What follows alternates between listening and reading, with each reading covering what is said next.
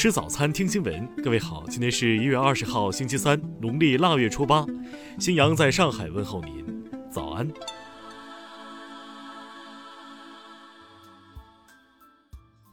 首先来关注头条消息。近日，安徽省淮南市大通区人民法院对一起毒狗案作出判决，以投放危险物质罪判处被告人胡某有期徒刑三年，缓刑三年。据了解。由于夜间犬吠影响到自己及家人的休息，被告人胡某怀恨在心。二零一九年四月、五月和二零二零年三月，胡某分三次用其从菜市购买的速效灭鼠王掺拌在日常吃饭剩下的骨头渣子里，投放至小区内的广场上，造成十八名住户家中的二十二只宠物犬中毒死亡。案发后，胡某赔偿了十八名被害人经济损失共计五万余元，并取得了被害人的谅解。在此基础上，法院经审理后作出上述判决。法官提醒：犬只饲养人应当管理好自己的宠物，出门要做好牵引，及时清理粪便，制止犬吠，不要给他人带来影响和麻烦。听新闻早餐知天下大事。针对美官员称中国去年试射两百五十多枚弹道导弹，我外交部昨天表示，美方一些人向来对中国的军力发展信口开河、指手画脚。中方对此表示坚决反对。全国人大常委会法工委日前介绍，中国现行有效法律共二百七十四件，其中宪法一件，宪法相关法四十六件，民法、商法二十三件，行政法九十二件，经济法七十五件，社会法二十五件，刑法一件，诉讼与非诉讼程序法十一件。国家发改委昨天表示，当前农业转移人口市民化成效明显。城区常住人口三百万以下城市基本取消落户限制，超过一亿农业转移人口在城镇落户。动物防疫法修订草案近日将进行三审。草案规定，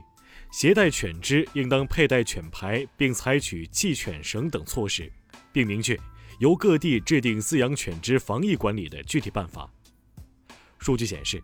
二零二零年全国刑事案件同比下降百分之一点八。治安案件下降百分之十点四，较大道路交通事故下降百分之二十四。工信部昨天公布了二零二零年信息消费示范城市名单，无锡、南京、宁波三市被评为综合型信息消费示范城市。中国空间技术研究院近日举行中国空间站任务试验队出征仪式，按照任务规划。空间站核心舱拟于今年春季由长征五号 B 运载火箭发射。香港特首林郑月娥昨天表示，公务员入职时应该有支持特区政府、香港基本法和落实一国两制的理念，要求公务员宣誓或签署声明理所当然。下面来关注国际方面，当地时间十八号。美国华盛顿国会大厦附近发生一起火灾，触发国会大厦的警报，导致正在进行的总统就职典礼彩排取消。美国总统特朗普十八号称将取消对巴西和欧洲大部分地区实施的旅行限制，但当选总统拜登的团队随后表示，拜登就职后将恢复实施这些限制措施。俄罗斯科学院专家近日表示，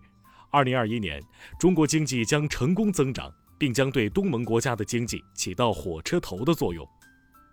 韩国官员十八号证实，伊朗已向韩国和联合国提议，拟用在韩国被冻结的资金缴纳联合国会费。联合国秘书长古特雷斯十八号通过发言人发表声明，对以色列计划在约旦河西岸新建约八百套犹太人定居点住房表示严重关切。塞尔维亚药品和医疗器械管理局十八号宣布。该机构按照欧盟和世卫组织的所有标准评估，证实了中国疫苗的质量、效力和安全性，并批准在塞尔维亚使用。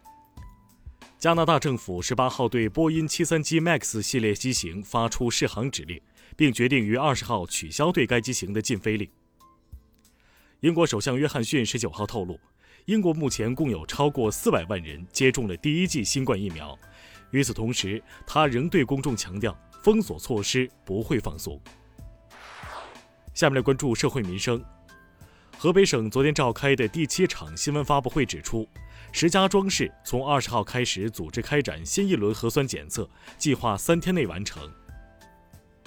北京市官方昨天介绍，经疾控专家深入评估和会商研判，在现有政策基础上，对于境外入境进京人员分类实施“十四加七加七”健康管理措施。